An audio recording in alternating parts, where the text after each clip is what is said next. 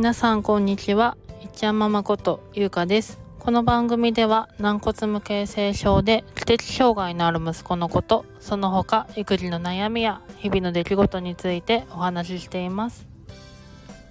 今日は9月27日の水曜日になります。ちょうど今ですね息子の養育園のバスを待っているところになります。4時半到着の予定なのでもうあと15分ぐらいですかね。ちょっと駆け足になりますが収録したいなと思って今収録ボタンを押しました。スタンド FM やってる方ってみんなマイク使ってるんですかね。私携帯に向かって直接喋りかけるスタイルでやってるんですけど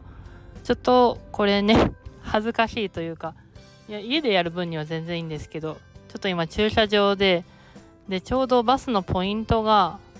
農産物の直売所なんですねバスがあの止まるところが。なんであの休憩とかで止まってる車も結構いてあの人何やってんだろうって感じで見られてるのかなとちょっと思うんですがマイクもそのうち購入しようかななんてちょっと思ってます。イヤホンとかでもいいのかな？どうなんだろう？先日の収録で運動会に向けて子供たちが体調を崩さないといいななんて思ってたんですけどちょうど月曜日の夕方ですね。それもそう夕方電話かかってきたの初めてだったんですけどだいたい午前中なんであれなんですけど娘がね39度2分あるってことでお母さんもこんな時間で申し訳ないんですけど、お迎え来れますか？ってことで、私定時が4時半なんですね。で本当あとちょっとってとこだったんですけど、そのまま早退して、小児科に行ってきました。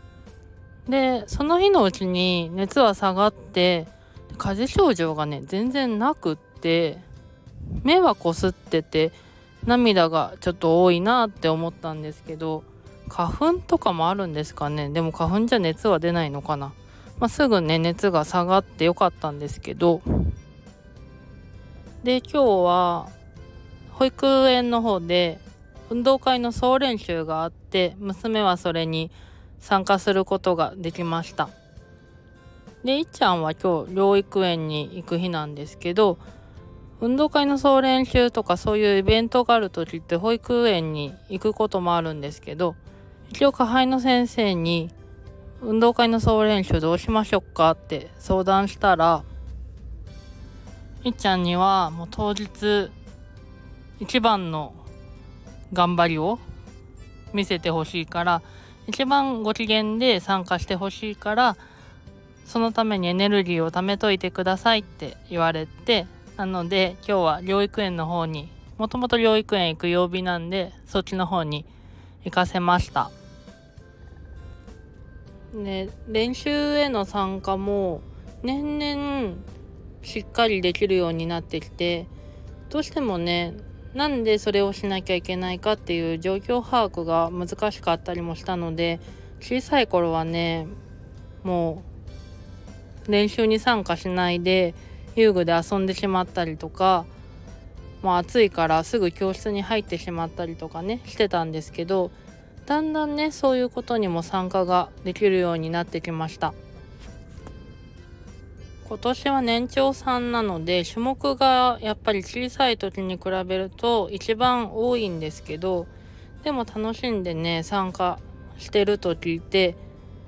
本番が楽しみになってます。いっちゃんが特に好きなのは障害物競争とリレーみたいですね。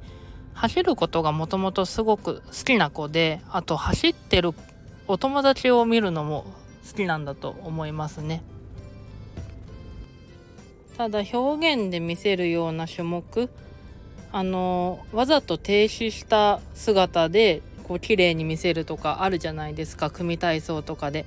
そういうのはやっぱ動きがないからなのか苦手でなんで動かないんだみたいな感じでちょっとね怒ったりしちゃったりして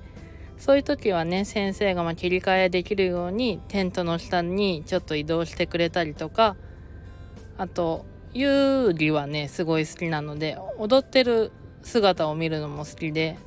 で今までだったらその優里自体は真似ができなかったんですけどところどころ真似ができることもあるみたいで。でもまあ本当息子にとってはその場にいて楽しんで参加できるっていうのが一番重要なことなので、まあ、そこに重きを置いてるのであんまりね嫌がっている時は無理強いしないで